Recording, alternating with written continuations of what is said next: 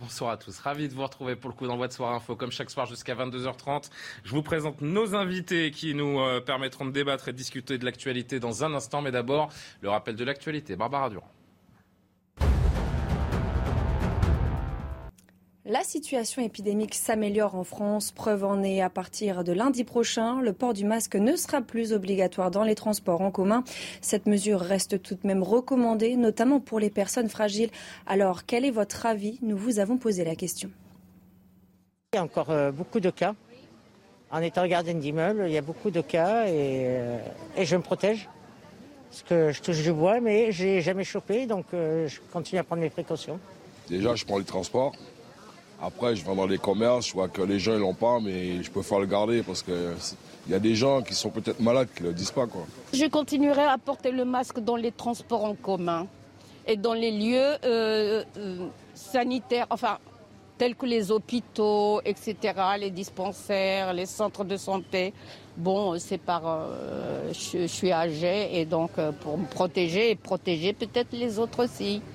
Un cold case de 36 ans sur le point d'être résolu en Isère. Un homme de 56 ans a été mis en examen pour enlèvement, séquestration et meurtre.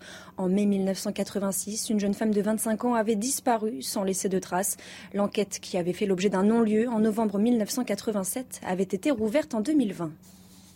Si l'enquête qui se poursuit ne parvient toutefois pas à établir d'ici quelques semaines, quelques mois, qu'il y a bien eu enlèvement et séquestration, on ne va plus pouvoir garder cette infraction comme chef de mise en examen et il va falloir, il ne restera plus que l'infraction de meurtre. Et cette infraction de meurtre, ce crime de meurtre, lui, se prescrit classiquement par 10 ans à compter du dernier acte interruptif de prescription. Il va y avoir donc un, un débat juridique complexe sur le sujet de la prescription. Et puis le député El Guérab, condamné à un an de prison ferme et deux ans d'inéligibilité pour l'agression de Boris Faure. Une décision dont il va faire appel selon son avocat. En 2017, il avait asséné deux coups de casque de scooter à la tête de l'ancien responsable socialiste. Et parmi nous ce soir, Jean-Claude Beaujour, avocat. Bonsoir, cher Jean-Claude. Frédéric Durand est avec nous également, directeur de la revue L'Inspiration Politique. Bonsoir. Bonsoir, cher Frédéric. Bonsoir, Maxime Thiebaud, avocat également. Bonsoir. On a deux avocats. Euh, si on a des soucis, hein, euh, Frédéric, on sait vers qui se tourner ce soir. Gabriel Cluzel, qui euh, va nous rejoindre dans quelques instants, directrice de la rédaction de Boulevard Voltaire. En attendant l'arrivée de Gabriel, je voudrais qu'on évoque d'abord ce 78e jour déjà de guerre en, Ukraine. Moscou qui hausse le ton après la volonté affichée de la part de la Finlande de demander son adhésion à l'OTAN. Il s'agit assurément d'une menace pour la Russie, affirme le Kremlin. De son côté, l'Allemagne. La France, de leur côté, l'Allemagne et la France rappellent leur soutien total à la Finlande. Euh, Maxime Thiebaud, peut-être pour commencer, le ton monte sérieusement ces dernières heures autour de cette adhésion. C'est peut-être la ligne rouge pour euh, Moscou. Est-ce que la Finlande prend un risque en voulant accélérer ce processus? Honnêtement, euh, c'est très dur de faire des pronostics dans tout ce qui se passe. Hein. À chaque fois qu'on a essayé d'évaluer... Comment... Et on est en direct, Gabriel, rejoignez-nous. Bienvenue à Gabriel Cluzel. Allez-y, Maxime, pardon. Oui, je disais, à chaque fois qu'on a essayé de comprendre comment allaient se passer les événements, euh, malheureusement, on se rend compte qu'on s'engouffre de plus en plus dans l'escalade et dans la guerre. Euh, moi, je, je, pense, et c'était la voie d'Emmanuel Macron, hein, c'était la voie de la diplomatie, c'est-à-dire on évite de trop, euh, de, trop provoquer euh, les Russes tout en étant très ferme avec le fait qu'ils sont coupables d'avoir violé euh, le droit international et d'avoir violé le territoire ukrainien. Donc je pense qu'il faut un moment apaiser les choses et en tout cas c'est pas la direction qu'on en prend. On a quand même une menace nucléaire qui plane sur nos, nos têtes hein, et les Français s'y habituent. à l'international on s'habitue à cette idée-là que des petites frappes nucléaires puissent arriver. Donc malgré tout il faut quand même être assez lucide sur le fait qu'il faut éviter à tout prix l'escalade. Cette demande, c'est la réponse en quelque sorte, Frédéric Durand, d'États qui sont euh, terrorisés en fait par l'invasion euh, russe en Ukraine. Quelque plus, part, a... j'ai l'impression que quelque part, euh, Poutine est en train d'obtenir exactement l'inverse de ce qu'il recherchait, c'est-à-dire une cohésion européenne occidentale oui. autour des pays qui se sentent menacés par euh, par la Russie. Il y a un vrai bloc qui s'est créé depuis deux mois contre la Russie. D'abord parce que je pense que Poutine s'est trompé sur l'influence positive que pouvait avoir la Russie sur ses voisins, et donc euh, ça c'est la première erreur. Ensuite, s'agit s'agissant de la Finlande, vous savez qu'on parlait de finlandisation pour dire la neutralité, une sorte de neutralité contrainte aussi. Et donc là, je rappelle qu'il y a 1300 environ kilomètres de frontières entre la Finlande et la Russie. Et, là, effectivement, il provoque finalement, il provoque euh, de la peur autour de lui, et donc il provoque une adhésion euh, euh, beaucoup plus, beaucoup plus rapide, sans doute, de certains pays qui veulent être finalement protégés par l'OTAN. dont Macron, je vous le rappelle, disait qu'elle était, qu'elle était en, état de mort cérébrale. Donc effectivement, il semblerait qu'il est reconstitué autour de lui, finalement, plus que plus qu'une zone d'ennemis. Vous, vous vous posiez la question de savoir c'était la ligne rouge. Il semblerait qu'il y a beaucoup de lignes rouges entre guillemets avec Poutine, parce que depuis le début, euh, on ne sait pas trop bien où elle se situe. Euh, c'était tout d'abord l'Ukraine, et vous avez vu qu'il y a maintenant un refus de, de, l'Ukraine elle-même, d'ailleurs, euh, d'adhérer notamment à, l'OTAN, etc., pour essayer de calmer le jeu. Mais apparemment, ça ne suffit pas, et il est probable qu'effectivement, on, on embarque d'autres pays vers l'Occident, on va dire, même si euh, la Russie fait aussi partie culturellement de l'Occident, mais vers l'Occident parce qu'ils ont, ils ont là un modèle qui les, qui les effraie. Jean-Claude Beaujour, on s'aperçoit que cette guerre, petit à petit, se retourne contre Vladimir Poutine et contre les Russes? Tout, d'abord, je ne pense pas qu'on puisse, euh, je dis ça, je pense pas qu'on puisse s'habituer à l'idée d'une guerre nucléaire. Hmm. Je pense qu'on en prend, on, commence à se dire, bon ben c'est possible, mais tout doit être fait pour qu'on y, pour qu'on n'y arrive pas. Je pense que c'est une lapalissade que de dire tout doit être mis en œuvre pour éviter de. Et par exemple, lorsqu'aujourd'hui Ursula von der Leyen parle de la Russie comme une menace de l'ordre mondial, justement, elle met du feu sur les braises? Alors, non, je pense que je pense que elle dit que c'est une menace parce que la réalité, c'est que Poutine, jusqu'à présent, n'a pas entendu les signaux qui lui ont été adressés, en tout cas depuis que le conflit est, est, lancé. Euh, il y a effectivement la voie de la diplomatie, mais visiblement euh, il se retourne vers d'autres d'autres groupes d'États qui n'ont pas plus abouti que nous hein, à, ce, à ce stade. Donc oui, donc lorsque je tente que euh, ce qui se passe en Finlande peut être le, le, point mort, je pense qu'on joue, on joue à la frontière et que la Russie n'ira pas de toutes les façons Enfin, il faut toujours être, prudent quant au pronostic, mais on, a bien vu qu'elle pensait qu'en deux temps, trois mouvements, elle pouvait prendre possession de l'Ukraine, s'installer, puis euh, tout irait très bien. Elle a bien vu que les choses ne sont pas aussi simples que ça. Eh bien, elle, risquerait exactement la même chose si elle s'attaquait à d'autres États. Ça, c'est une réalité. Et en dépit de la démonstration de force du, du 9 mai, il n'en demeure pas moins que Poutine a peut-être des soucis à se faire sur le plan interne. Euh, y compris vis-à-vis de sa population, vis-à-vis des oligarques, vis-à-vis de beaucoup de choses, vis-à-vis de beaucoup de gens. Moi, à sa place, je serais quand même, je réfléchirais à deux fois avant d'aller tellement plus loin. Gabriel, un mot euh, sur cette question. Euh, Vladimir Poutine qui a sous-estimé la capacité des Européens, des Occidentaux à, s'unir, là où on parlait d'une Union européenne qui n'arrivait à rien, d'une OTAN qui était en mort cérébrale, pour reprendre les mots du chef de l'État. Bah, finalement, l'OTAN n'est pas si faible et l'Europe et l'Occident sont capables de grandes choses dans des moments de crise. Alors, on va peut-être attendre l'issue de cette euh, crise pour euh, faire cocorico, hein, parce que euh, il faut quand même se méfier de notre prisme qui est un peu centré sur nous-mêmes. Et, je crois que c'est important de, bien garder ça à l'esprit, et ça nous évitera d'envoyer des, mauvais signaux. alors, de, fait, nous avons le sentiment que tout le monde est ligué contre la Russie. Quand Ursula von der Leyen parle de, la Russie contre l'ordre mondial, en plus du reste, c'est pas très malin parce qu'elle sa rhétorique, la rhétorique de Vladimir Poutine, qui est dans cette rhétorique de l'ordre mondial.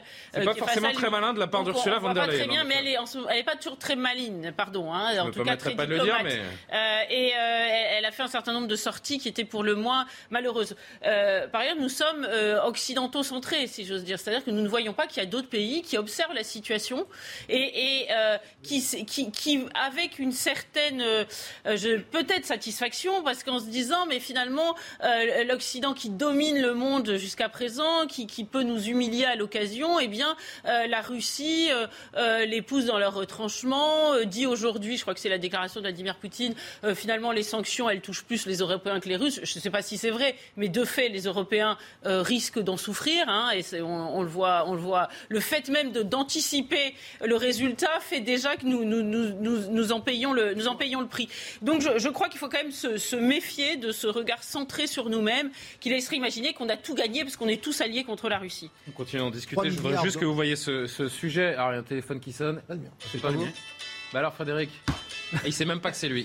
Il n'est pas au courant qu'il a deux téléphones, en fait, 3, milliards d'êtres humains. Le, temps que, le temps que vous trouviez votre téléphone, euh, Frédéric, sur le terrain, sur le terrain les combats se poursuivent, il n'y a pas de souci. Avec toujours la résistance donc, des combattants à Mariupol, dans l'usine d'Azovstal, les euh, soldats qui résistent et qui font appel à Elon Musk pour euh, les aider. plus d'explications dans ce sujet d'Arthur Muriot. On en discute quelques instants. Ils sont encore plus d'un millier de soldats ukrainiens retranchés dans les entrailles de l'usine Azovstal de Mariupol. Parmi eux, le commandant de marine Seri Volina. Dans un tweet, il appelle Elon Musk, le patron de Tesla, à les aider pour quitter les lieux. Elon Musk, les gens disent que vous venez d'une autre planète pour apprendre aux gens à croire en l'impossible. Nos planètes sont proches l'une de l'autre, comme je vis là où il est presque impossible de survivre. Aidez-nous à sortir d'Azovstal vers un pays médiateur. Si ce n'est pas vous, alors qui? Donnez-moi un indice. Le commandant n'en est pas à son premier appel à l'aide. En avril, il avait écrit une lettre au pape lui demandant de sauver les civils. Il décrivait alors un enfer sur Terre en parlant de la situation dans la ville de Mariupol. Pour le moment, Elon Musk n'a pas répondu au major Volina. Toutefois, l'homme le plus fortuné du monde est déjà venu en aide à l'armée ukrainienne. Début mars, sa société SpaceX a fourni à l'Ukraine des installations pour utiliser son réseau satellite Starlink, permettant une connexion Internet rapide, un atout communicationnel non négligeable en période de guerre. Maxime Thiebaud, c'est vrai que cette guerre ne se passe pas du tout euh, comme Poutine l'avait imaginé. Oui, elle ne se passe pas comme euh, Poutine l'avait imaginé, parce que on a un contexte qui a changé. Déjà, euh, on se rend compte que les GAFAM s'installent dans cette guerre, parce que Elon Musk, c'est quand même les GAFAM. Donc, voir des intérêts privés qui sont parfois plus puissants des États, et Elon Musk est, je pense, plus puissant qu'une grande partie des États. C'est l'homme le plus riche du monde. C'est l'homme le plus riche du monde. Ça peut jouer dans la balance dans, dans ce cadre de guerre. Et c'est quand même l'une des rares fois dans l'histoire moderne où on va voir une telle influence.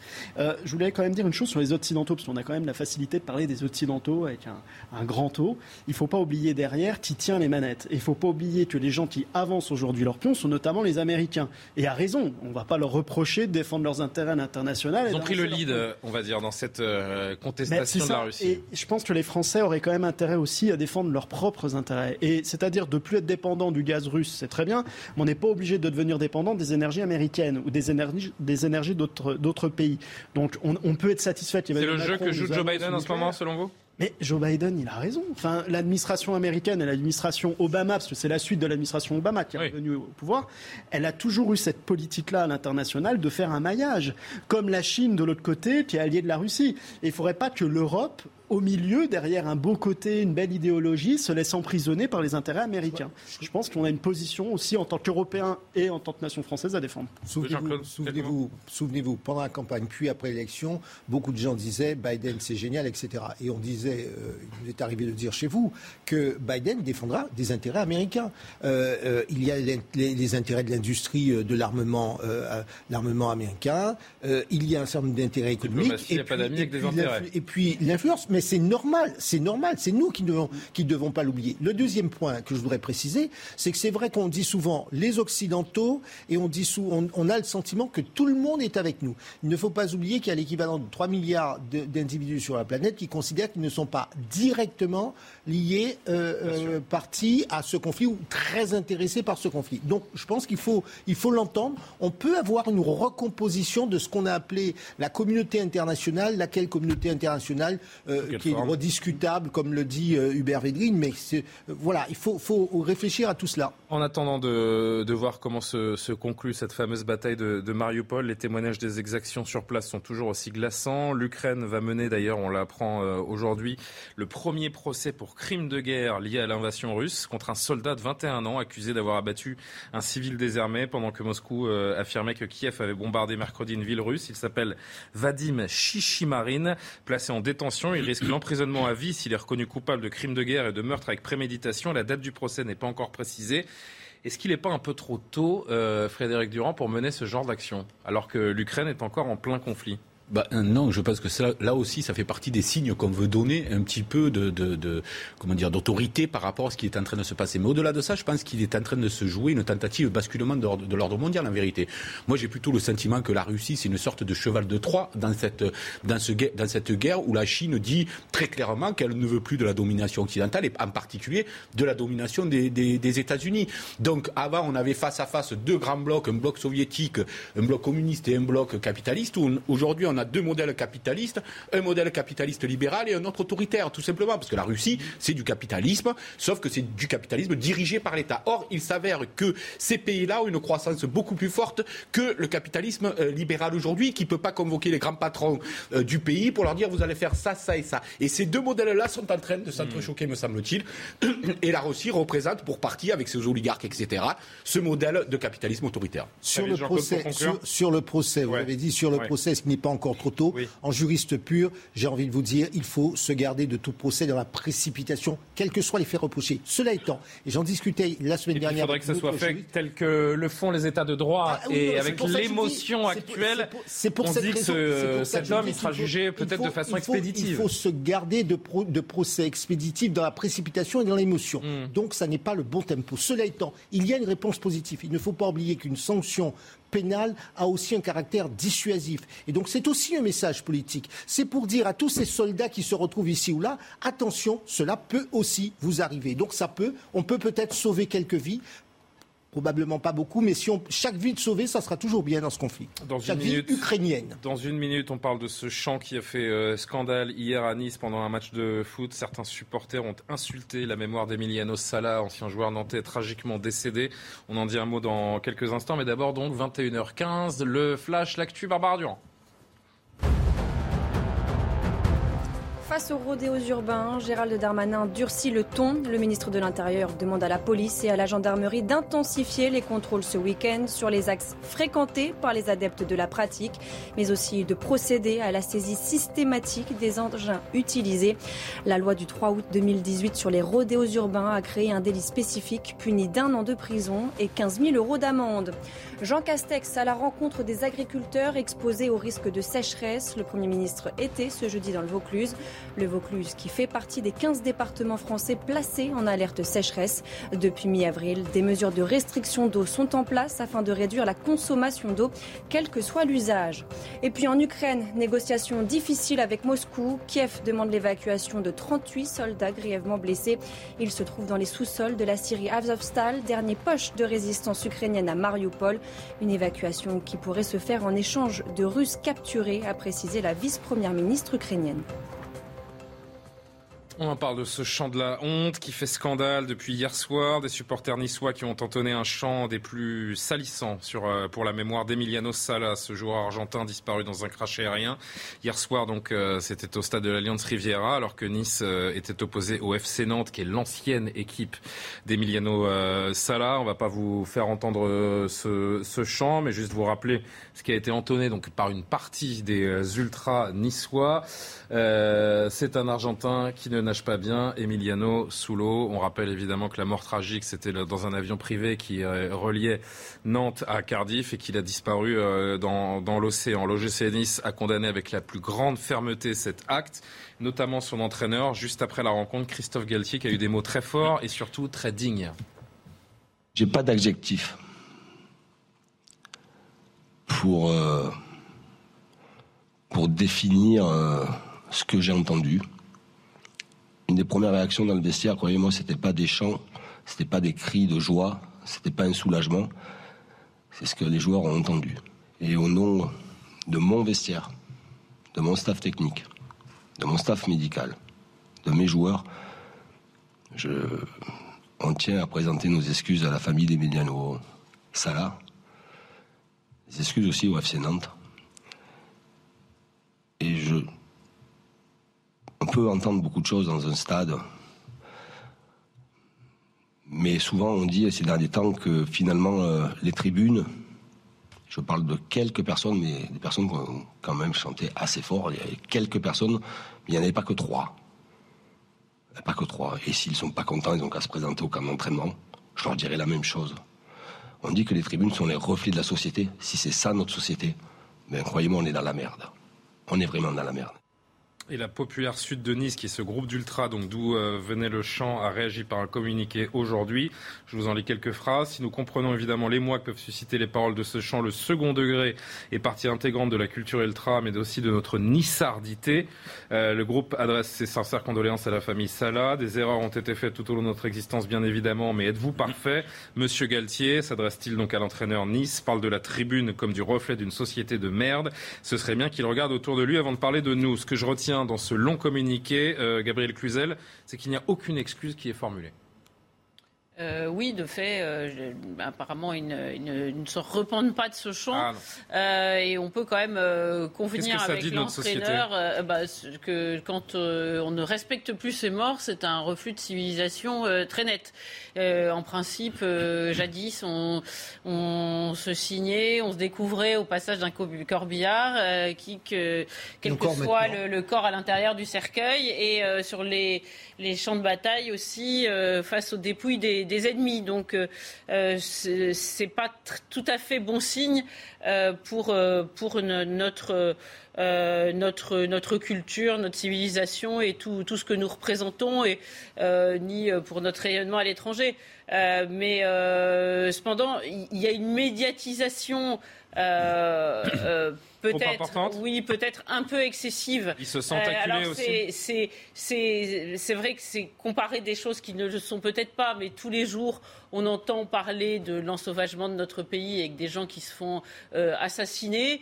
Euh, et c'est autrement plus grave que ce chant euh, affreusement de mauvais goût, nous pouvons tous en convenir, mais il faudrait quand même trouver un, juste traitement de, l'information et pas faire des, buzz équivalents pour des faits qui ne le sont pas. Maxime Thiebaud, ce qui est sûr, c'est que ce groupe d'ultra contre-attaque très maladroitement. Moi, j'ai l'impression qu'ils sont un petit peu acculés par la proportion notamment médiatique que prend cette affaire.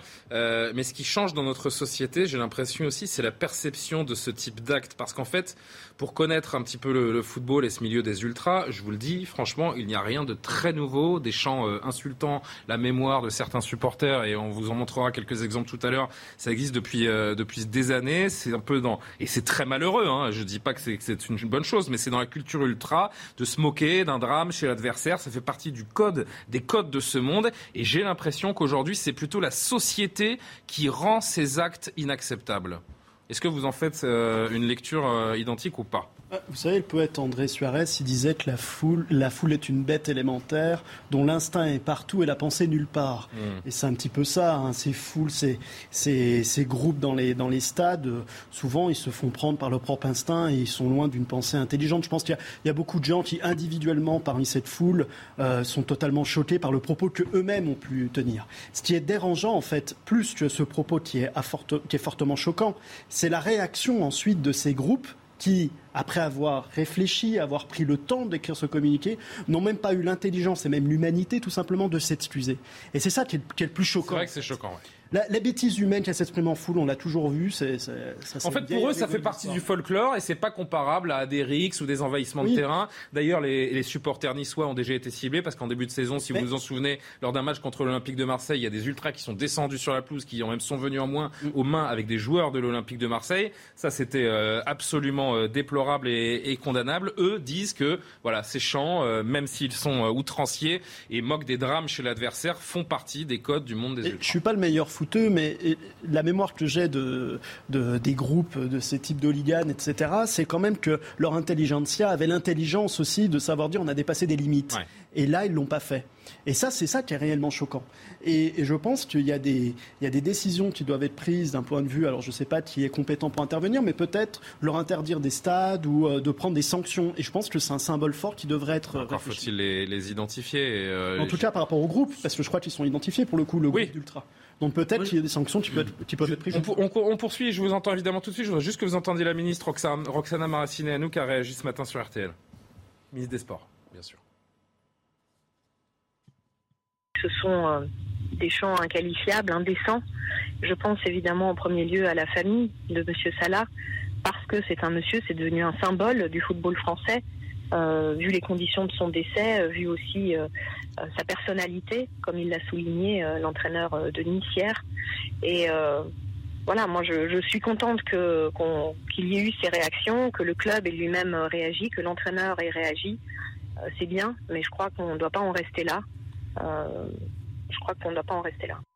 Voilà, mais euh, est-ce qu'elle propose quelque chose? Absolument pas. Je vous disais, c'est le fruit d'une tradition. On, s'émeut à juste titre de ce qui s'est passé hier soir. Mais encore une fois, vous avez ce tribunal euh, médiatico-politique qui est monté en une fraction de seconde. Je voudrais juste rappeler à ces gens euh, que, par exemple, à Nantes, à Nantes, qui est donc pour le coup victime de, ces, de ces chants, on entend chanter régulièrement des, des chants à la gloire de Xavier Dupont de Ligonnès.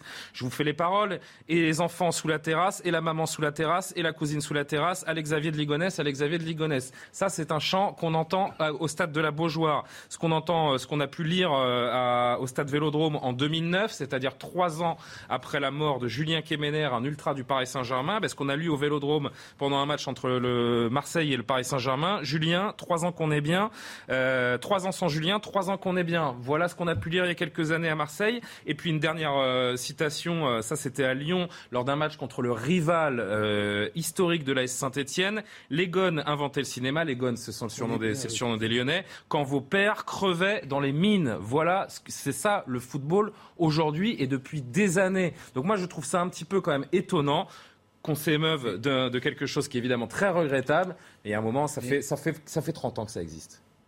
Non, mais vous nous le présentez comme, comme, un sujet euh, que, que, nous avons à commenter et nous ne pouvons être que choqués. Parce que moi, au-delà du, fait que ça peut blesser des gens, parce que est-ce qu'on peut rire de tout euh, Chacun a sa réponse à ça. Certains disaient ça dépend de quel rire, d'autres disaient ça dépend avec qui, euh, etc.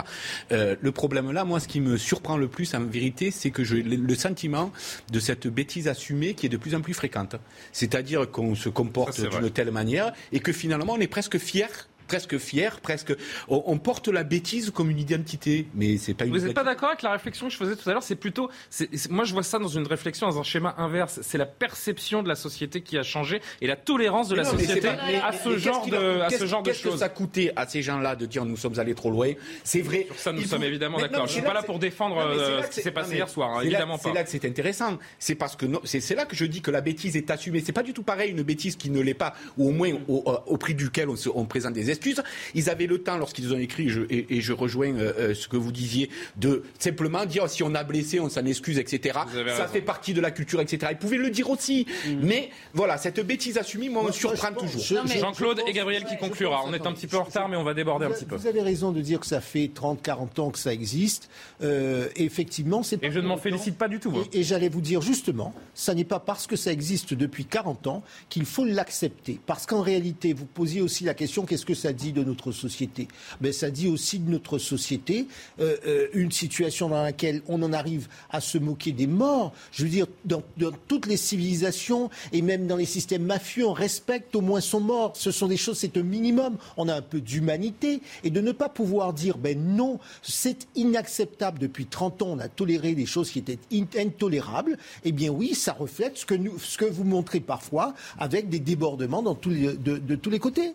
Très vite, s'il possible, Gabriel. Je, vous disais, il y a une tolérance moindre de la société, si j'entends bien ce que.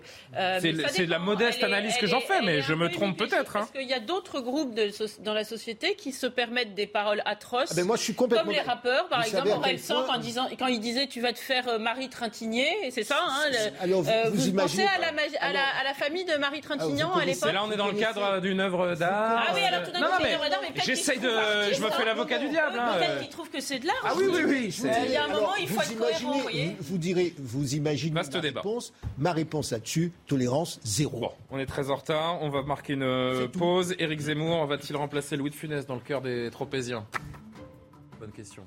Blague à part, il est candidat évidemment dans la circonscription, la quatrième circonscription du Var. Peut-il l'emporter? Euh, On en parlera dans un instant. On parlera du Burkini qui continue lui aussi de faire parler de lui avant le conseil municipal de Grenoble. Et puis les woke euh, ont-ils encore frappé? On verra ça aussi. À tout de suite. La suite de Soir Info, juste après le rappel de l'actualité. Barbara Durand. La Cour d'appel de Paris a confirmé ce jeudi la relaxe prononcée en première instance en faveur d'Éric Zemmour. Le président de Reconquête était jugé pour contestation de crimes contre l'humanité pour avoir soutenu que le maréchal Pétain avait sauvé des juifs durant la Seconde Guerre mondiale. Une mosquée salafiste dans le viseur des autorités à Grande-Sainte dans le Nord. Information révélée par CNews. Le gestionnaire du lieu de culte a été interpellé hier soir, ainsi que deux de ses sœurs et le trésorier. Ils ont été placés en garde à vue. Une enquête du comité départemental antifraude démontre la présence d'une école coranique non autorisée, ainsi que des comptes opaques. Et puis, en Corée du Nord, Kim Jong-un ordonne un confinement général après la découverte d'un cas de Covid, le premier depuis le début de la pandémie, selon les médias d'État. La Corée du Nord n'a vacciné aucun de ses 25 millions d'habitants.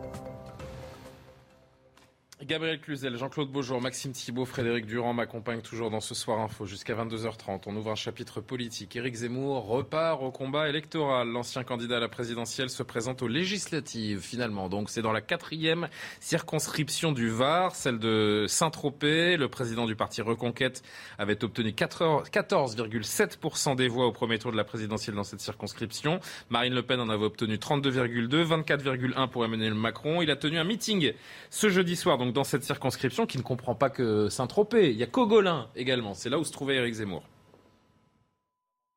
Je voudrais d'avance euh, couper court à toutes les caricatures euh, qu'on va lire et qu'on va entendre dans tous les médias.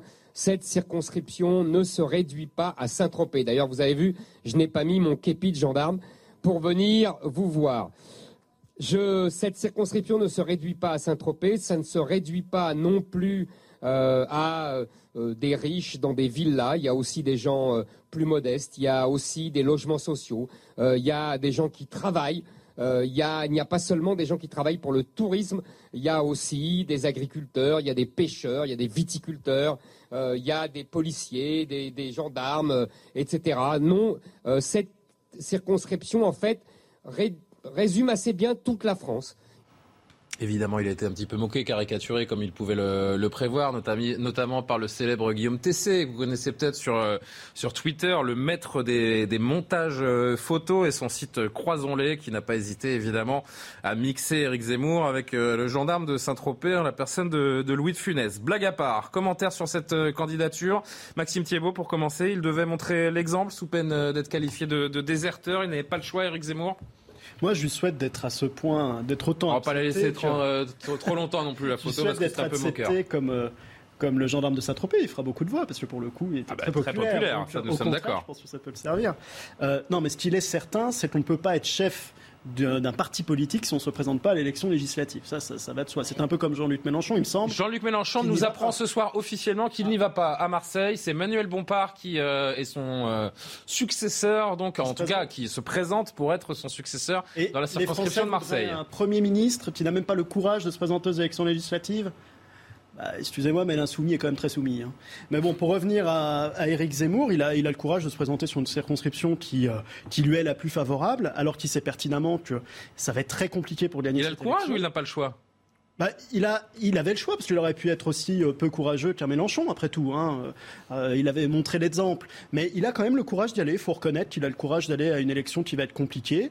Euh, S'il la perd, ça risque de lui poser quelques problèmes pour la suite. Mais pour autant, euh, on ne peut pas reprocher à quelqu'un de ne pas être allé au bout de ses convictions. Donc Éric Zemmour, on a beau dire ce qu'on veut, il nous a quand même prouvé depuis un an que c'est un homme qui va au bout de ses convictions. il est parti à l'élection présidentielle, il a obtenu ses parrainages, il a fait sa campagne, une campagne qui était difficile et il a parvenu à faire un score qui est quand même honorable pour une qu'il allait, qu'il allait, qu'il était le seul à pouvoir battre Macron et qu'il allait être au deuxième tour. Ah mais ils disent tout ça, même Valérie Pécresse l'a dit pour le coup. mais non, mais je suis pas là pour défendre Eric Zemmour, mais je suis là aussi pour pas lui faire un procès qu'il n'aurait pas tout, raison Sa crédibilité politique était en jeu, Gabriel? Je crois qu'il a beaucoup hésité euh, à se présenter, ça c'est évident, parce que de fait, comme euh, vous dites, il, y a un risque pour lui euh, euh, de, avec ce, qui serait perçu comme un nouvel échec s'il n'y arrivait pas. Euh, maintenant, c'est euh, plutôt la, la, position de Jean-Luc Mélenchon qui est quand même extrêmement discutable. C'est vrai que c'est un peu curieux, surtout quand on se pose en chef, en chef charismatique comme lui, de dire bah écoutez, courage Fillon, vous avez capacité de vent, puis je regarderai derrière. Donc là, en l'occurrence, Jean-Luc Mélenchon a réussi à unir une gauche là où Éric Zemmour n'a pas réussi à, unir la droite. Pardon. Et dernier point sur Éric Zemmour, euh, il, table peut-être sur le fait que de fait, euh, Marine Le Pen était devant lui, mais là, il est face à une personnalité qui, qui n'est pas connue. Donc il va y avoir euh, auprès de l'électorat de Marine Le Pen. C'est la personnalité RN, vous voulez dire? Oui, faut nécessairement est moins connu qu'Éric Zemmour. C'est Philippe Lotio. Oui, bah, vous conviendrez avec moi qu'il est un petit peu moins connu bah, qu'Éric Zemmour. Vous savez qu'il vous écoute. oui, mais je suis ravie, c'est sûrement quelqu'un de sympathique. Et il est avec nous en direct. Et je suis persuadée qu'il conviendra qu'il est un petit peu moins eh ben, connu qu'Éric Zemmour. Et si on engageait la conversation Peut-être que Éric Zemmour table sur le fait que euh, les, électeurs euh, euh, seront heureux d'avoir Éric Zemmour. C'est en tout cas le pari qu'il fait. Je ne dis pas qu'il le gagnera, mais c'est sans doute le pari qu'il fait. Bonsoir Philippe Lotio, vous nous entendez en direct Bonsoir Info. Merci de nous répondre. C'est donc vous, c'est donc vous. C'est vrai que sans vous faire injure, vous n'êtes pas la personnalité la plus connue du Rassemblement national, avec tout le respect qu'on vous doit. Vous êtes le candidat RN, donc face à Éric Zemmour dans cette circonscription. Quand vous avez appris déjà que Éric Zemmour était face à vous euh, dans la quatrième circonscription du Var, comment est-ce que vous avez réagi, Philippe Lotio? Écoutez, j'étais un petit peu surpris. Bon, ça bruissait, euh, le bruit courait un petit peu. J'étais quand même un petit peu surpris euh, en termes de cohérence, parce que quand quelqu'un défend quotidiennement l'enracinement, euh, j'allais dire, les racines entre Paris et le Var sont quand même très très longues. Ah, on, nous dit, on nous dit qu'il a une maison dans le coin et euh, surtout qu'il est méditerranéen. Vous le savez, Éric Zemmour, c'est l'argument chez, chez, Reconquête. La, la c'est pas comme s'il n'y avait pas des parachutages au Rassemblement national aussi, euh, Monsieur Lotio. Faut pas non plus exagérer. Tout à fait, ah, tout à fait. Non, mais je veux parler simplement que on va pas parler forcément d'enracinement tous les jours. J'ai repris un petit peu les trucs. Mais bon, ça, c'est pas grave. Je lui souhaite en tout cas la bienvenue dans la circonscription. J'ai vu qu'il avait bien appris la fiche qu'on lui avait faite sur les détails de la circonscription et j'en suis ravi. Et écoutez, ça va être, euh, ben, écoutez, euh, un échange, ça va être un débat et les électeurs trancheront. Moi, je, je suis ravi qu'on mette l'accent sur ce territoire parce que c'est un territoire magnifique. Euh, qui est d'une diversité qui représente en effet notre pays dans tout ce qu'il a de plus divers. Et je pense que les électeurs ont eu au présidentiel euh, un choix à faire. Au premier tour de la présidentielle, vous l'avez dit, Marine Le Pen a fait 32%, Eric Zemmour en a fait un peu moins de 15%. Ils ont maintenant à se prononcer sur la législative pour savoir qui ira les représenter à l'Assemblée nationale. Comme je le disais, je pense qu'une élection ne se fait pas seulement sur la notoriété. Et puis, euh, la notoriété nationale est une chose, la notoriété locale en est peut-être une autre. S'il se retrouve au second tour et que vous n'y êtes pas, qu'est-ce que vous faites? Vous savez, dans la vie, on a déjà beaucoup de questions. Euh, j'évite de me poser des questions que je considère un petit peu improbables. Improbable, mais pas impossible. Donc c'est légitime que je vous la pose, euh, cher monsieur Lotio. Appelleriez-vous à voter pour euh, Éric Zemmour si vous étiez disqualifié au deuxième tour? Bah, Écoutez, vous savez, il ne faut pas se tromper d'adversaire. On a un adversaire avant tout, c'est Emmanuel Macron, c'est la politique d'Emmanuel Macron, c'est le danger qu'il représente. Ça, je crois que c'est quelque chose d'essentiel et qu'il ne faut pas perdre de vue. Je vois qu'on se focalise aussi en ce moment sur reconquête, Rassemblement national, mais quel est notre objectif? Notre objectif, c'est de ne pas laisser tous les pouvoirs à Emmanuel Macron. Et ça, c'est quelque chose qu'il ne faut pas perdre de vue dans toutes les actions que nous ferons. Alors, Éric Zemmour arrive je trouve ça un petit peu dommage dans la mesure où euh, on est sur une circonscription, Marine Le Pen a fait 57% des voix, où on peut totalement envoyer un député Rassemblement national. Comment? Ah, au deuxième tour. Vous dites au deuxième, tour. 57% hein. des voix. Ça veut dire qu'il y a une très large majorité des électeurs de cette circonscription qui ne veulent pas de la politique d'Emmanuel Macron. Et donc, il faut quelqu'un qui puisse les défendre. Et en faisant un travail, vous savez, le travail à l'Assemblée nationale, vous le savez très bien, je veux dire, vous êtes journaliste politique et vous le savez sans doute mieux que moi. C'est pas un travail simplement de plateau et d'aller euh, prendre la parole sur les plateaux. C'est un travail où on est sur le terrain, où on est le lien entre le terrain et la loi, où on va parfois se bagarrer une nuit sur une phrase ou sur une virgule dans un texte de loi. Et ça, c'est quelque chose qui, je ne sais pas, c'est quelque chose, je vois moins Éric Zemmour faire ça que être sur les plateaux, c'est quelque chose qui fait partie du travail de député. Mais ah. ce n'est pas le sujet d'aujourd'hui. Donc voilà, un peu surpris, mais je lui souhaite la bienvenue. Et puis, bah, il y aura un débat, il y aura les électeurs qui trancheront. Ils l'ont fait au présidentiel, ils le feront en législative. C'est quand, même, c'est quand même un sacré gâchis pour cette droite dite euh, nationale ou radicale par, euh, par d'autres, euh, parce que la situation dans laquelle vous vous trouvez, j'imagine que les partisans de vos, deux camps, vos deux camps, pardonnez-moi, la déplorent. Alors, bah, attention, attention un petit peu. Je crois qu'il y a une petite confusion là-dessus. Si vous me permettez. Est-ce que j'ai 30 secondes peut-être? Oui, oui, bien sûr, allez-y. Oui. Ce que je dis simplement, c'est que qu'est-ce qui se passe? Éric Zemmour nous parle d'union des droites. Voilà. L'union des droites, et j'en parle d'autant mieux, je viens de la droite. L'union des droites, c'était un concept que j'aurais aimé entendre il y a 15 ou 20 ans, je vous avoue franchement, qui, à mon sens, est un concept qui est dépassé parce qu'aujourd'hui, il fait le jeu d'Emmanuel Macron. Le pari d'Emmanuel Macron, c'est quoi? Il a une sorte de grand magma qui va euh, des socialistes au LR, finalement, ou dont il se dit qu'il va avoir une majorité, et il se dit, je vais avoir une droite dure et une gauche dure qui sont inconciliables, et comme ça, je garderai, quoi qu'il arrive, toujours ma majorité. Le pari de Marine Le Pen, il est tout autre. Il est de dire, le problème ne se pose pas là. Le problème, il est, d'un côté, nous avons un camp mondialiste, de l'autre côté, nous avons un camp qui croit en la France, en son avenir. Et indépendamment de la gauche ou de la droite. Vous voyez ce que je veux dire?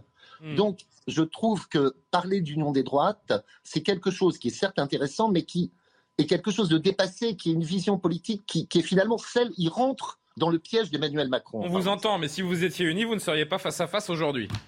Qu'est-ce que vous voulez que je vous dise?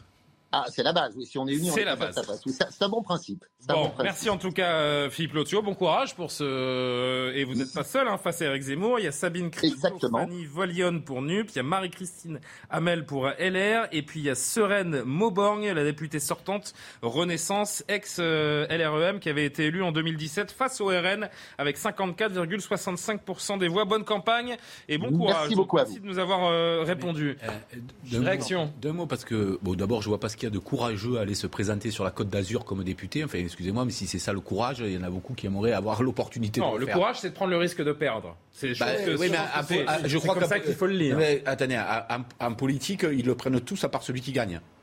Donc ils le prennent tous le risque de perdre. Oui, mais pardonnez-moi, mais si on, dit on va plus à une élection, euh, ben, il y a beaucoup de candidats qui auraient disparu et on laisserait. Euh, euh, ben non, il n'y a rien de courageux. Soyons clairs. Il y a rien, un, il y a rien de courageux. Alors moi j'ai une question. oui. Est-ce que l'hémicycle a besoin d'une personnalité comme Éric Zemmour? Est-ce qu'il porte un discours qui pourrait euh, remuer un peu les choses à, l'Assemblée nationale? Ah ben, Il y en a déjà qui remuent, vous savez. pas... je, voudrais juste terminer sur une chose, parce que la question intéressante à lui poser, c'était pas si jamais il n'était pas qualifié au second tour. C'était s'il était qualifié dans une triangulaire, derrière Eric Zemmour, est-ce qu'il abandonnerait ou pas? Parce que c'est ça l'enjeu, en vérité. C'est la, ben oui, c'est la triangulaire, c'est de savoir ce qui se passerait. Mais ce qu'il a dit est important là, euh, ce qu'il a essayé d'expliquer, me semble-t-il, est important, parce qu'il y a deux visions différentes. Effectivement, d'un côté, il y a Zemmour qui continue à dire oh, il faut unir les droite, même si je pense que c'est totalement impossible dans son cas. Et il y a Marine Le Pen, un peu comme, euh, Jean-Luc Mélenchon euh, il y a très peu de temps, qui disent le clivage droite-gauche est complètement dépassé. Maintenant, on a un clivage euh, populiste élite pour Jean-Luc Mélenchon, ou peuple, pardon, élite pour Jean-Luc Mélenchon, ou mondialiste contre, contre nationaux pour. et c'est pas loin d'être vrai. C'est-à-dire que quand on regarde aujourd'hui réellement ce qui se passe dans la société, je pense qu'il n'a pas tort d'avoir cette analyse. Il est 21h45. Jean-Claude Beaujour va donner son avis, mais ce sera après le rappel de l'actu et même après la publicité. On va se retrouver dans une poignée de minutes et on poursuit la conversation. Merci de nous suivre en direct sur CNews. La semi-liberté octroyée à Pierre Alessandri, membre du commando Erignac. L'homme avait été condamné en 2003 à la perpétuité pour l'assassinat en Corse du préfet. Cette décision pourrait lui permettre de travailler à l'extérieur de la prison de Bordeaux dans la journée. Un cold case de 36 ans, bientôt résolu en Isère. Un homme de 56 ans a été mis en examen pour enlèvement, séquestration et meurtre. En mai 1986, une jeune femme de 25 ans avait disparu sans laisser de traces. L'enquête, qui avait fait l'objet d'un non-lieu en novembre 87, avait été rouverte en 2020. Et puis Paris demande la libération immédiate de deux Français arrêtés en Iran. La France dénonce leur arrestation sans fondement de, par Téhéran qui retient sur son sol plusieurs étrangers susceptibles d'être utilisés comme levier dans des négociations internationales tendues. Téhéran avait annoncé l'arrestation de ces deux Européens entrés dans le pays le but de déclencher le chaos et déstabiliser la société. De retour sur le plateau de Soir Info, toujours en compagnie de Jean-Claude Beaujour, Gabriel Cluzel, Maxime Thiebaud, Frédéric Durand. On continue de parler quelques instants de cette candidature donc annoncée aujourd'hui d'Éric Zemmour dans la quatrième circonscription du Var. Je pose cette question tout à l'heure, Jean-Claude Beaujour, c'est à vous, hein, je ne vous ai pas oublié évidemment. L'hémicycle a-t-il besoin d'Éric Zemmour? Est-ce que, euh, oui, le discours qu'il porte pourrait remuer un petit peu les choses euh, à l'Assemblée? Moi, je vais prendre votre question de manière beaucoup plus générale. Euh, c'est la représentation nationale et je pense qu'à l'Assemblée nationale, on doit retrouver toutes les tendances, toutes les opinions dès lors qu'elles sont conformes à la loi et à la Constitution. Élus surtout. Voilà. Donc ça, ça c'est le principe. Pourquoi est-ce que je vous dis cela? Je vous dis cela parce que ça n'a pas toujours été le cas. On a vu qu'il y a eu une loi pour euh, euh, la féminisation, l'égalité, etc. Et on voit bien qu'une certaine catégorie de population, on dit beaucoup que certaines catégories socio-professionnelles, le milieu ouvrier, de moins en moins représentés à l'Assemblée nationale. Donc ça, c'est un sujet. Il faut que la représentation... En l'occurrence, c'est pas Éric Zemmour qui va représenter le milieu ouvrier. Hein. Non, mais, non, mais je, je, ma réponse ne peut pas, moi je ne peux pas me contenter à, euh, pardonnez-moi, hein, mais à commenter le moins de faits et gestes d'Éric Zemmour. En revanche, je peux vous dire je peux vous dire ce qui, de mon point de vue, devrait être la règle de fonctionnement démocratique. La représentation nationale doit permettre à toutes les tendances de notre pays de s'exprimer. Ça, c'est une chose. Mais juste deux mots pour ça. Pour ça, très vite et on finit le tour de plateau avec Gabriel. Ça, solution, c'est la proportionnelle. Et j'y venais, et j'y venais, et j'y venais. Je suis favorable, pour ma part, à une dose de proportionnelle je suis favorable à une dose de proportionnelle, tout autant qu'elle respecte le principe d'une majorité. Ça apaiserait une forme de, colère ambiante dans notre société Au-delà de l'apaisement d'une colère, ça correspondrait à, une, à un esprit démocratique équilibré et stable. C'est ça la démocratie, c'est qu'à un moment donné, on s'exprime devant la au sein de la représentation nationale et non pas dans la rue. On a entendu le candidat RN il y a un instant, hein, qui était en direct euh, sur notre antenne. Il peut gagner face euh, à ce candidat RN, face euh, aux autres D'ailleurs, est-ce qu'il a une chance, selon vous, d'obtenir ce siège Oui, Je, je n'en sais rien du tout. Oui, je vous dis, il a une notoriété qui fait qu'il peut le gagner. Mais c'est vrai que ça ferait un bing-bang démocratique si on avait une proportionnelle. Moi, je ne suis pas seulement pour une dose de proportionnelle, je veux dire, je suis pour une proportionnelle intégrale. Parce que on est à un tel point de, de désaveu démocratique que je crois qu'il faut tout mettre, sur la, sur, tout mettre à plat et changer. Là, pardon. C'est ingouvernable, une proportionnelle intégrale. On dit ça, mais il faut arrêter avec les mantras. Vous trouvez que notre pays, il est gouvernable? Ben oui, il est gouvernable avec, ah oui, avec des députés qui sont comme des pots de fleurs sur les rangs de l'Assemblée. Je n'appelle pas ça un pays gouvernable de façon démocratique. Il y a une distinction à faire entre le fait que vous puissiez considérer qu'il est mal gouverné et le fait qu'il soit gouvernable. Tous les pays où il y a, enfin, les endroits où il y a eu, et la France y compris, c'était la troisième, euh, quatrième République, où, où, on ferait la proportionnelle intégrale, ah ce serait, ce serait, bah, oui, non, il y, a, il y a eu, non, mais il y, a, il y a eu une parenthèse, et elle a, une parenthèse parce qu'un certain nombre de gens ont préféré Je voudrais juste finir le raisonnement. Le bon, après, c'est Maxime Thiebaud. Le, bon, le bon équilibre, le bon équilibre ben si, le bon équilibre, c'est simplement une dose de proportionnelle qui, et là je vous rejoins, qui permettent à chacun des courants d'être représentés, parce qu'il y a une telle dichotomie entre le score au présidentiel et le nombre de députés représentés qui n'est pas normal. Là, chacun le voit, chacun peut le constater. Maxime Thiebaud et Jean-Claude, je reviens vers vous. Maxime avoir une proportionnelle intégrale avec une prime majoritaire pour le, le parti qui arrive en tête. Les, conseils régionaux sont bah, des conseils parce, que, parce que si tu as une prime intégrale, si tu as une, une proportionnelle intégrale et qu'à partir du moment où tu as fait 1%, tu es sûr d'être représenté à l'Assemblée nationale. Tu aurais des représentants de M. Lassalle, qui a quand même fait un score honorable au premier tour de l'élection présidentielle. Tu aurais, bah, pour quelqu'un qui n'était pas connu, il a quand même fait un score pas connu, honorable. Il est connu, Jean Lassalle. C'est loin d'être sa première campagne. C'était l'un des plus grands petits candidats. Oui. Bon, donc euh, et pourtant on a eu des très grands candidats qui, ont, fait des tout petits scores. Donc, euh, enfin, ce serait logique qu'il ait une représentation. Quand on voit aussi le nombre de parrainages qu'il a eu de maires ruraux, c'est quand même un des, un des mmh, candidats. Non, mais vous avez raison. Donc c'est vrai qu'il faut avoir cette, ce côté-là. Moi, je pense qu'il faut qu'il y ait la majorité à l'Assemblée nationale pour le parti qui arrive en tête, et ensuite qu'il y ait une vraie diversité mais Pour en finir juste avec Éric Zemmour. Quand même, quand, même, quand même ajouter. Vous demandiez si Éric Zemmour a une chance euh, d'être élu ou pas. Moi, je vous rappelle que la simple notoriété nationale ne fait pas forcément élire dans une circonscription. Souvenez-vous de la, des Souvenez-vous des déconvenus de Ségolène Royal euh, à La Rochelle, qui avait été battue par euh, M. Forlani, euh, alors qu'elle avait été candidate à la présidentielle quelque temps avant. Et Philippe a énormément travaillé la circonscription. Et on l'a entendu tout à l'heure, c'est quelqu'un qui tient la route, Ah qui, a un discours politique. Et je pense qu'il a labouré son terrain. mais là, Eric Zemmour, il est vraiment à la croisée des chemins. hein. vraiment, vraiment sur cette élection. Ça lui rappelle Au-delà à- de ça, Je voudrais, je voudrais revenir quand même sur l'affaire de- d'union des droites, d'union des gauches. Euh, Monsieur Le Thio a raison et tort à la fois, et je pense qu'il le sait. C'est-à-dire que certes, le clivage gauche-droite est dépassé parce que la droite, LR, telle qu'on l'imaginait il y a quelques années, ne correspond est très proche finalement de euh, d'Emmanuel Macron. Mais en réalité, sur des points précis que sont l'immigration, la sé- sécurité, la fiscalité, la transmission, euh, le- le- le- l'enracinement, euh, il a plus, il y a une droite, il y a une notion de droite, ou alors on l'appelle autrement, on l'appelle l'enracinement, justement, on l'appelle si, mais bien Mais sûr. je vais que vous dire si. pourquoi c'est faux. Bien- ah ouais, ben non, vous allez Ben pas si, je vais vous dire pourquoi c'est faux. Et la Si, quand preuve- même. Ben et la si. preuve, c'est qu'au deuxième tour, pardon, je vais vous faire une démonstration Ouais. très simple. Au deuxième tour des présidentielles, eh bien, l'électorat Zemmour s'est s'est porté massivement sur celui de Marine Le Pen. Et je vous fais le pari que dans le cas inverse, euh, il, il y aurait une, une- une forte proportion de l'électorat de Marine Le Pen qui se serait porté sur celui d'Éric Zemmour. Donc, donc, non, non. évidemment qu'ils ont des points communs. C'est complètement Mais- saut de le nier. Allez, il faut qu'on avance. Euh, Non, dernier mot. Non, mais c'est intéressant ce qui est dit Oui, là. c'est Moi, je suis absolument en désaccord avec ça pour une raison simple, c'est que je pense que euh,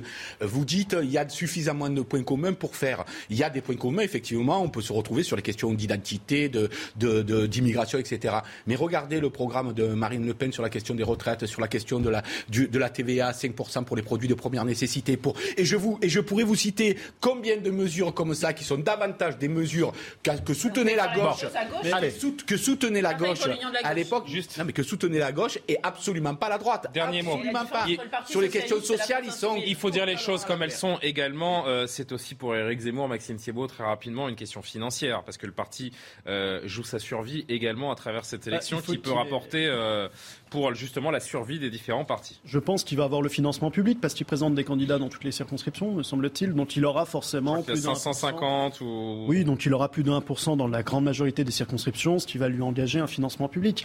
Mais ce qu'il faut, c'est qu'il ait quand même un groupe et qu'il arrive à faire élire ses têtes. Il y a Guillaume Pelletier derrière. Est-ce qu'il va sauver sa circonscription? C'est possible, le groupe. Enfin, le, le Il risque faut 15 quand même, élus, je crois, pour un groupe, hein.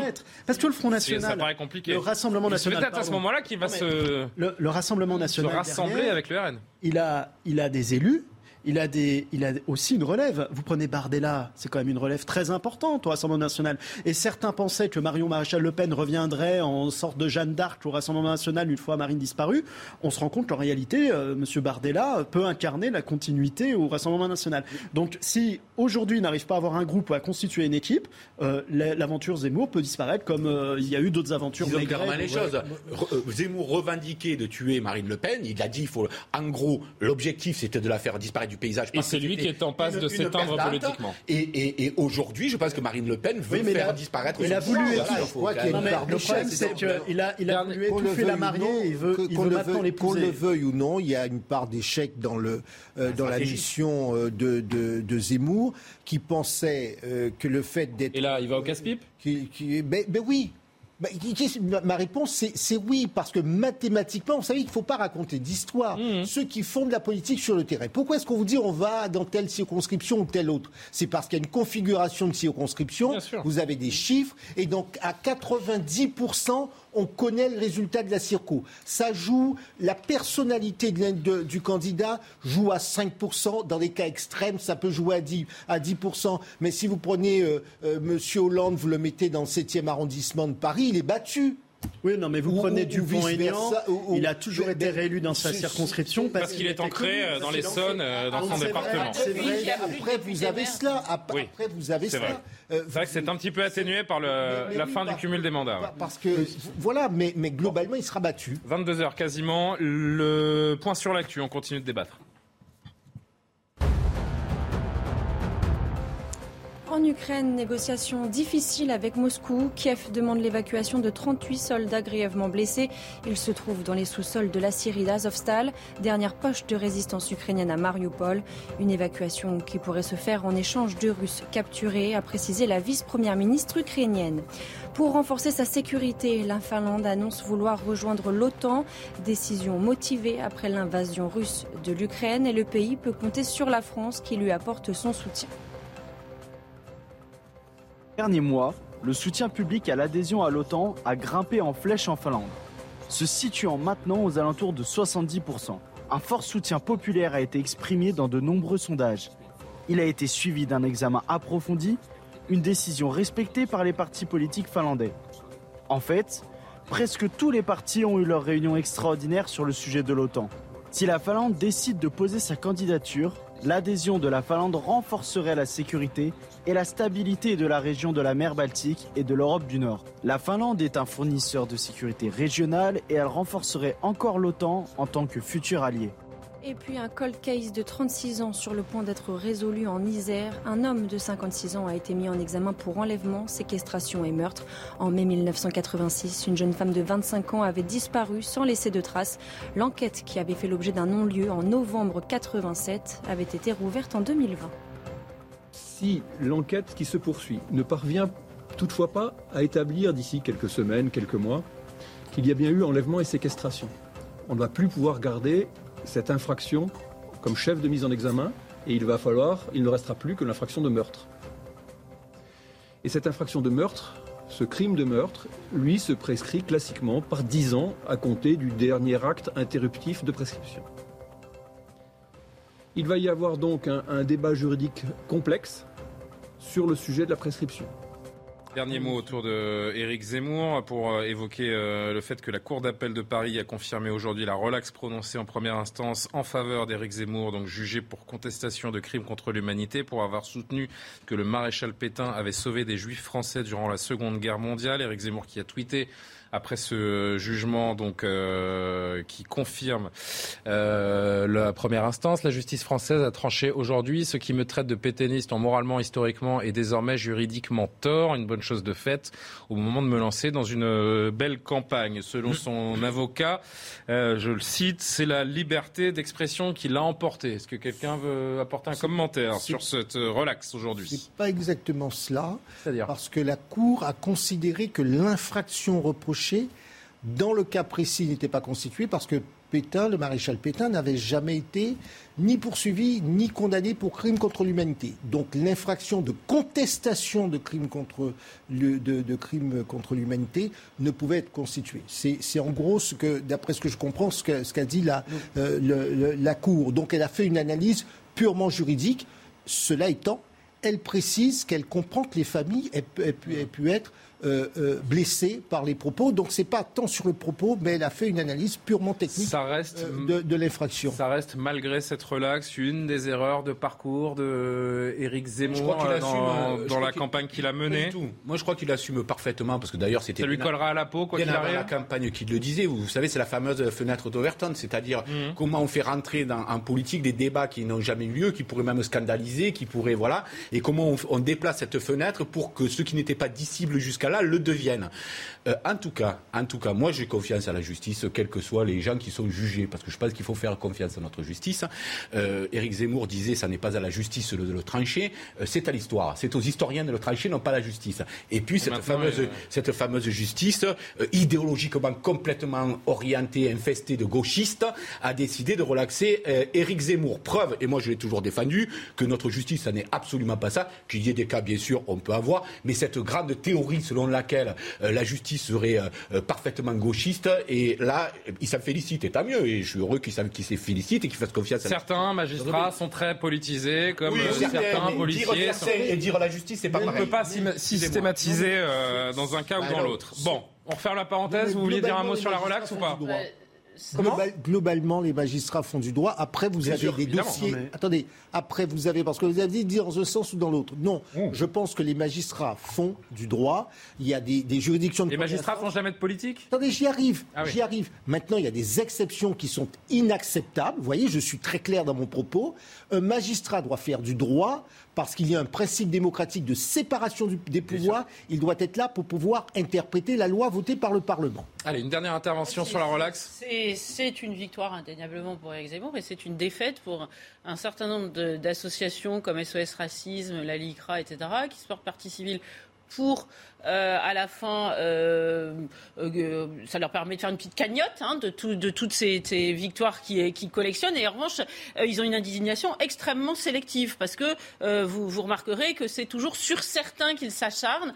en revanche, d'autres, on parlait de Jean-Luc Mélenchon, qui a eu des propos pour eh ben, on va l'entendre dans une seconde. complotistes au sujet de l'affaire Mera, et, et, et, bien d'autres propos à l'endroit de la police ou encore même au relent antisémite. Alors lui, qui a fait de la thérapie jusqu'à hier avec euh, ta boîte. Euh, Exactement. Euh, et là, tout d'un coup, eh bien, d'une enquête interne. On se rend compte que ces associations-là sont d'une discrétion de, de, Violette. Donc j'avoue que c'est assez plaisant de voir qu'elles se mais, mais vous, justement, justement, il faut qu'on avance, chers amis. Il faut qu'on avance. vous évoquiez de quelque chose. Non, mais de quoi Non, je suis assez séduit par cette manière de dire. Moi, je, moi, je peux dire aussi. Mais où ils sont alors tous ces gens qui nous disent que la justice est politisée, elle est aux ordres de, du gauchisme? Ils sont où aujourd'hui? Ils sont où? Qu'est-ce qu'ils disent aujourd'hui, cela eh ben, Ils disent plus rien parce qu'effectivement, il a été relaxé. On peut le faire à propos de tout ça. Hein. On peut toujours aller chercher. Moi, ça me fatigue parce que pour le coup, euh, maître, on a la, même problématique, c'est qu'on voit souvent des juges et honnêtement, les juges, ils font du droit. 99,9% des juges, ils font du droit. Et les rares qui font de la politique, bah oui, il y en a, d'accord, on les dénonce, mais à un moment, il faut rappeler ce qui se passe réellement dans ce pays. Et il a été relaxé pour une question de droit, donc très bien. Moi, ce que je reproche par contre, c'est la judiciarisation de la vie politique. et ça, c'est un autre débat. Un autre parce débat. que les hommes politiques, c'est devant les électeurs qui doivent se trouver et pas devant les tribunaux. c'est un autre débat qu'on aurait pu avoir. Non, non, mais il faut que j'avance, moi, Gabriel. Mais non, non, mais d'accord, parce que vous avez un propos caricatural. Alors, pardonnez-moi, mais je pas dit qu'il n'y avait pas de juge de droit. Ah non, mais pas. Le syndicat de la ah magistrature, pardon, et son. Mais qui ne représente pas la majorité des magistrats. C'est l'argument que vous avez depuis le début, celui-là. S'il vous plaît. Si bien qu'il fallait supprimer. Allez, Jean-Luc Mélenchon. De fait, il fallait supprimer l'état de droit. Jean-Luc Tellement les juges ne faisaient pas du droit mais de la politique, il fallait supprimer l'état de, droit avec vous. du ça de ma part. Je peux vous pouvez. Merci, mais il faut dire ce que je n'ai jamais dit. Il ne faut, pas laisser passer Jean-Claude Beaujour est, est, honnête, il reconnaît qu'il y a des juges rouges. Voilà. Oui, bien sûr. Mais je dis que globalement, il y a des du droit. Bon, c'est bon? Je peux y aller? Jean-Luc Mélenchon, on le disait tout à l'heure, ne se présentera pas aux législatives. Il l'a avoué, euh, il l'a admis plutôt euh, aujourd'hui depuis le bureau de la NUP à Marseille. Écoutez-le. Alors, Monsieur Mélenchon, pourquoi vous n'êtes pas candidat à la législative? Que c'est Bompard qui va être candidat?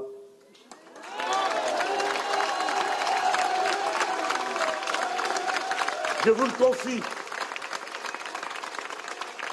Il est de. Pardon hein, pour les autres camarades, mais dans les Insoumis, c'est euh, une des figures parmi les plus éminentes de la nouvelle génération. Je vous le confie. Il faut les lire. Place à la nouvelle génération pour Jean-Luc Mélenchon.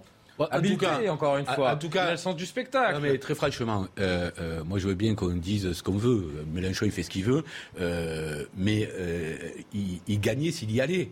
La vérité, c'est que c'est que c'est une circonscription qu'il il a fait le score. Mais Emmanuel Bompard est capable de gagner aussi à Marseille. Hein. Oui, sans doute, mais sans doute. Mais c'est pour ça que dire oui, il n'a pas le courage d'y aller, on dit qu'il n'a pas le courage d'y aller. Si effectivement, il, va pas, il y avait un vrai risque, parce que je pense qu'il veut passer à autre chose, qu'il n'a plus envie d'être député, ça c'est certain. Mais c'est une question plus personnelle. mais, il sera pas premier ministre non plus. Mais non, mais c'est une erreur politique de ne pas mener, alors que sur ses affiches, il met Premier ministre partout, avec votre député déjà Premier ministre, on est, on est presque sur une publicité un peu mensongère, sur une campagne un peu ah, mensongère, parce qu'il n'est pas Premier ministre. Ah, mais ça, c'est sûr. Il n'a même pas le courage, mais moi je le dis ça. C'est pas une question de courage, là. Mais non, c'est faux. là où vous vous trompez. Parce, que, c'était gagné pour lui. Il a sorti qu'avec des lauriers. Eh, bah, franchement, bah, regardez les lauriers. Regardez les On paye les musiciens à la fin du bal, hein, tant que l'élection n'est pas faite. Alors laissez finir Maxime Thiebaud, s'il vous plaît. Non, mais tant que l'élection n'est pas faite, on ne sait pas s'il va gagner. Moi, je pense qu'il y a d'autres raisons qui font qu'il n'est pas candidat. Il envoie un autre candidat à sa place. Et en tout cas, il a. Quelle raison imaginez-vous euh, de sa non-candidature? Ah, Je pense qu'il est. C'était pas si acquis de ça, sa victoire à Marseille. Ah oui, ben, Il est sortant. Hein. Ben, oui, mais ça n'empêche pas que. Si vous, avez, si vous analysez un peu euh, la, configuration dans la circonscription dans laquelle il était et le score qu'il a fait ben, supérieur euh, à la présidentielle et le score qu'il fait sur la ville de Marseille, je peux vous dire qu'il a gagné la circonscription. Voilà.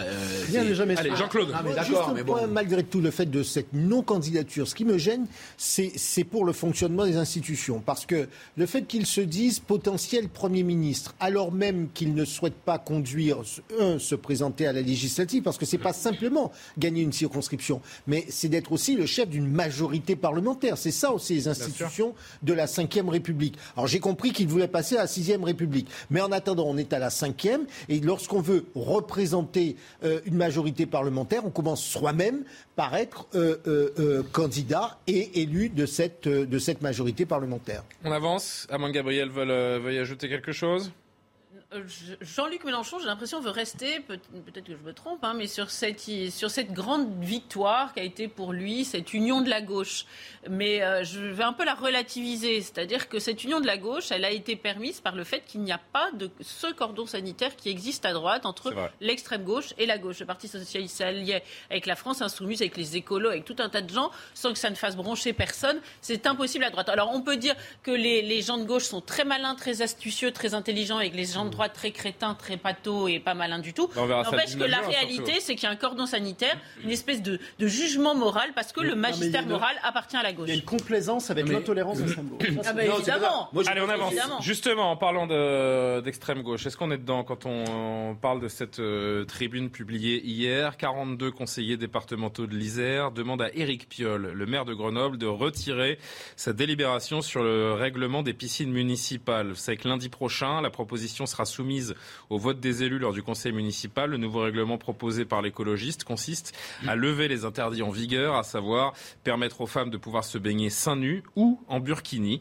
Une euh, mesure qui ne passe pas. Le burkini est un signe vestimentaire d'oppression et d'infériorité de la femme, s'insurge Jean-Pierre Barbier, le président du département de l'Isère, et les élus de sa majorité. Éric Piolle, lui, persiste et signe.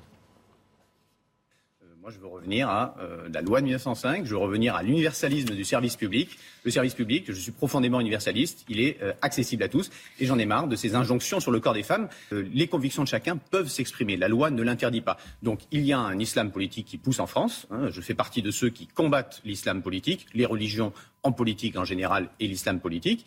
mais par contre, on ne peut pas faire ce combat-là en tordant nos lois fondamentales. La loi fondamentale, 1905, la loi de 1901, tout ça c'est essentiel. Et la laïcité, c'est dans notre Constitution. On ne peut pas la travestir pour euh, certains qui ont peur du grand remplacement, ça c'est M. Vauquier, hein, s'il mm. souhaite euh, interdire le voile, qu'il le fasse dans ses trains, euh, il pourrait essayer de le faire, et, et pour d'autres, pour des combats qui peut-être nous partageons dans certains mm. domaines, mais ne travestissons pas la loi de 1905. Frédéric Durand, je rappelle pour nos téléspectateurs que Laurent Vauquier, euh, patron de la région, a menacé de retirer les subventions à la ville si le nouveau règlement était euh, accepté. Euh, un commentaire, donc est-ce que Eric Piolle, je vais évidemment faire euh, de l'ironie. Il est en croisade pour la liberté des femmes. Non, moi, bah, d'abord, moi, je suis wokophobe, donc euh, effectivement, ça, ça, déjà d'emblée. Wokophobe, nouveau mot. Mais surtout, je pense que c'est extrêmement pernicieux ce qu'il est en train de faire là, parce qu'il est en train de retourner des, arguments. Euh, il dit ce qui est, ce qui est paternaliste, c'est l'injonction. Donc, zéro injonction. Sauf que la tenue vestimentaire en question, c'est une injonction. Et au prétexte de n'en donner aucune, il lutte pas contre des injonctions masculines, de fait, en plus. Et il retourne ça en disant que la liberté, ce serait ça. Or, aujourd'hui, moi, je dis juste une chose. Il y a des milliers de femmes musulmanes qui vont se baigner sans burkini à la piscine. Que feront-elles demain Puisque ce sera possible. Donc je pense vraiment. Je pense qu'il n'y a aucune demande de la part des, femmes de Grenoble euh, de se baigner en burkini. Et donc, tout ça et le fait, et c'est la presse qui l'a révélé aussi cette semaine, le fait d'accointance avec des associations euh, et une idéologie qui est infusée et qui met la pression sur Eric Piolle. Juste pour aller, pour aller au, vers vous, Maxime au, bout du, pour aller au bout du raisonnement. Euh, il y a une, une, partie de la gauche dans laquelle moi je me reconnais absolument pas, qui faisant mine de défendre la laïcité, puisqu'il le dit, il dit c'est la loi de 1905, etc réfugie derrière la loi de la C'est une interprétation de la loi de, de 1905 qui est totalement renversée.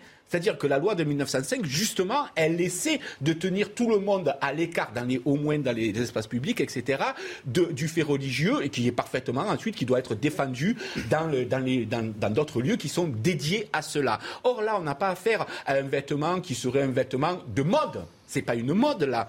Parce que voilà, il y a d'ailleurs, il change le règlement de la piscine pour ça. Il est obligé de changer le règlement de la piscine. Donc je pense que là, le débat est extrêmement malsain et mené par des gens qui sont à, revers de ce qu'est la République et la laïcité. Je suis désolé. Maxime Thierry, vous réagissez dans 40 secondes. Le temps de faire un point sur l'actualité. Il est 22h15, Barbara Durand. La pandémie de Covid a fait 2 millions de morts en Europe, une nouvelle étape dévastatrice selon l'Organisation mondiale de la santé. Les États-Unis, qui enregistrent actuellement un rebond du nombre de cas de Covid, sont officiellement le pays le plus endeuillé du monde avec plus d'un million de décès. Le député El Gherab, condamné à un an de prison ferme et deux ans d'inéligibilité pour l'agression de Boris Faure, une décision dont il va faire appel selon son avocat. En 2017, il avait asséné deux coups de casque de scooter à la tête de l'ancien responsable socialiste. Et puis, incroyable mais vrai, voici la toute première image d'un trou noir supermassif au cœur de notre galaxie. Preuve fournie par une équipe internationale d'astronomes. Il se situe à 27 000 années-lumière de la Terre. Son existence a été supposée depuis 1974 avec la détection d'une source radio inhabituelle au centre de la galaxie. Moi, j'y vais pas. Ça va, on est tranquille quand même. 27 000 années-lumière, ça nous laisse un peu le temps de voir venir. avant d'être aspiré. Euh. Bon, euh, revenons à nos moutons. Le Burkini. D'ailleurs, ce sondage exclusif euh, de l'Institut CSA pour CNews, les Français ont un avis bien tranché sur la question. 73% des Français donc souhaitent qu'il soit interdit. L'enquête révèle aussi dans le détail que 26% des personnes interrogées souhaitent autoriser le port du Burkini. Alors, ce qui est intéressant, c'est de voir le côté sensibilité politique. ce sont les partisans de la France insoumise soumises qui restent les plus favorables à l'autorisation du Burkini. Ils sont 46%. Les républicains sont eux les plus réfractaires. Les partisans des républicains sont les plus réfractaires avec 15%. Maxime Thiebaud, vous voulez réagir? C'est un peu le débat sans fin. Hein. oui, c'est le débat sans fin, mais j'en ai un peu marre qu'on se serve de cette belle idée de la laïcité pour justifier ce qui n'a rien à voir avec la laïcité. Parce que ce qu'il ne faut pas oublier, c'est qu'on a une déclaration des droits de l'homme et du citoyen, et notamment son article 10, qui dit très simplement Nul ne doit être inquiété pour ses opinions, même religieuses, pourvu que leurs manifestations ne troublent pas l'ordre public établi par la loi. Qu'est-ce que je veux dire par là? C'est que le Burkini, ça n'a rien à voir avec la religion musulmane en soi. Est-ce qu'il trouble l'ordre public? Mais il trouble l'ordre public. Pourquoi? Parce qu'il est le symbole de la soumission de la femme et de la rupture d'une valeur essentielle en France, qui est le principe d'égalité homme-femme. Vous ne pouvez pas vous promener habillé en Asie. Vous ne pouvez pas vous promener habillé dans, certaines, dans certains habits qui représentent le pire de l'intolérance. Si vous avez la tenue du Klan en France, on vous interdira de vous promener parce que vous troublez l'ordre public. C'est la même chose avec le Burkini. C'est la même chose on peut après en réfléchir, et c'est le, rôle du Parlement que d'aller en réfléchir et de voir ce qui trouble ou pas l'ordre public. Mais moi, je suis Est-ce qu'on peut décemment comparer le burkini à l'uniforme nazi ou à, ce que portent les Honnêtement, honnêtement, je, je... n'irai pas faire ce rapprochement, mais je ne, je ne m'opposerai pas à ce que la question soit posée. C'est-à-dire que. Vous venez de le faire, le rapprochement, en une certaine Oui, non, non, mais je ne vais pas dire que c'est la même chose. Mais je pense que la question peut se poser sur ce qui est tolérable ou intolérable à la vue de tous dans l'espace mm. public. Et on sait très bien que bah, l'uniforme nazi, je ne vais pas expliquer ce qu'il représente, mais le, le, le burkini il représente une soumission de la femme, il représente aussi des morts, il représente l'État islamique, il représente l'islamisme, il représente le Bataclan, il représente des milliers de morts sur le territoire national et à l'étranger. Il représente le terrorisme, il représente des choses qui sont intolérables pour une démocratie universaliste. Et s'il y a des femmes qui veulent le porter, elles sont libres de le porter, mais il faut qu'elles sachent qu'ils représentent réellement. Et c'est la société, via son législateur, de définir quelles sont les normes et les valeurs qui sont les siennes. On continue la conversation. Je voudrais juste que vous entendiez Gabriel Cluzel et Jean-Claude Beaujour avant de réagir. Alain Carignon, ancien maire de, Grenoble, qui monte au créneau, euh, lui aussi contre Éric Piolle. Nous lui demandons de, retirer cette délibération, comme beaucoup de démocrates et de républicains. Euh, d'autant que les dernières euh, révélations de la presse selon laquelle il y avait un entrisme de l'islamisme politique jusque dans son cabinet, organisé avec lui, euh, qu'il y avait un fichage des femmes musulmanes avec leur origine ethnique, politique, etc., soulèvent beaucoup de questions sur l'accord entre la municipalité et l'islamisme politique. Tout cela remet en cause les valeurs républicaines, celles qui nous rassemblent, remet en cause la longue marche entreprise pour l'émancipation des femmes. Et euh, ceci est inacceptable dans une ville comme Grenoble. C'est très important ce qu'il dit Alain Carignon. Hein. Il pointe un entrisme. Il nous dit que le maire de Grenoble cède à des revendications d'associations qui mettent la pression sur, euh, sur le maire. Il nous parle de cet instrument d'islam politique euh, en France. Tout ce qu'il dit est cohérent? Évidemment, puis alors le sinistre paradoxe, c'est dans le même temps, euh, en Afghanistan, des femmes manifestent. C'est vrai que le timing est assez affligeant. Pour, pour éviter de se retrouver sous, sous, sous le voile intégral. Donc euh, Donc je rappelle à nos téléspectateurs que depuis quelques jours, la burqa est de nouveau euh, obligatoire pour toutes les femmes en Afghanistan. de préférence la burqa voilà, en Afghanistan.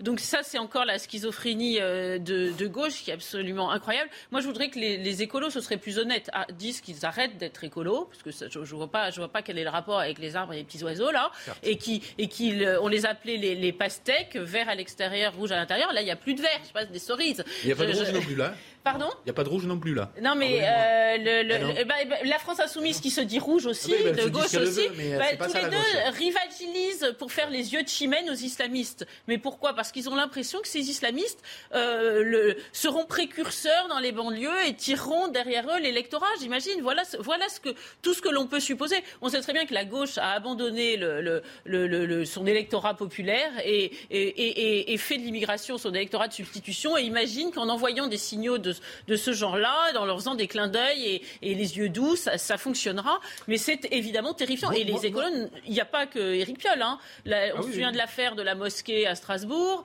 Euh, le, maire de Lyon qui veut, oh là là, le veut des échevins, surtout pas, mais en revanche, euh, l'Aïd. Et les sapins à Bordeaux. Et, euh, on peut, on, peut tirer le fil à l'infini. Donc, on Éric pourrait convenir qu'on arrête de parler d'écologie. Je ne sais plus ce que c'était son histoire de menu à la cantine. Il voulait plus quoi? Par contre, quand vous avez des maires qui disent on arrête avec les plats de substitution et se retrouve devant le tribunal administratif. je pense au maire de chalon sur euh, L'impression qui est donnée par Eric Piolle, et c'est là que c'est pervers aussi, c'est que ce qu'il nous dit en fait, c'est qu'aujourd'hui, être progressiste, c'est être mm. pro-Burkini. Si vous n'êtes pas pour le Burkini, vous êtes euh, rétrograde. Je, je, vais vous dire, avant de savoir si on est rétrograde ou progressiste, moi je dirais que ce qu'il est en train de faire, alors que la majorité des femmes musulmanes ne lui demandent rien. C'est ça. C'est de, de, de, À part ces associations qui mettent la pression. À part quelques, quelques minoritaires euh, extrêmement activistes, c'est de pointer le doigt en permanence sur la communauté musulmane qui, française qui ne demande rien, Exactement. qui sont des Français comme les autres, qui n'embêtent personne.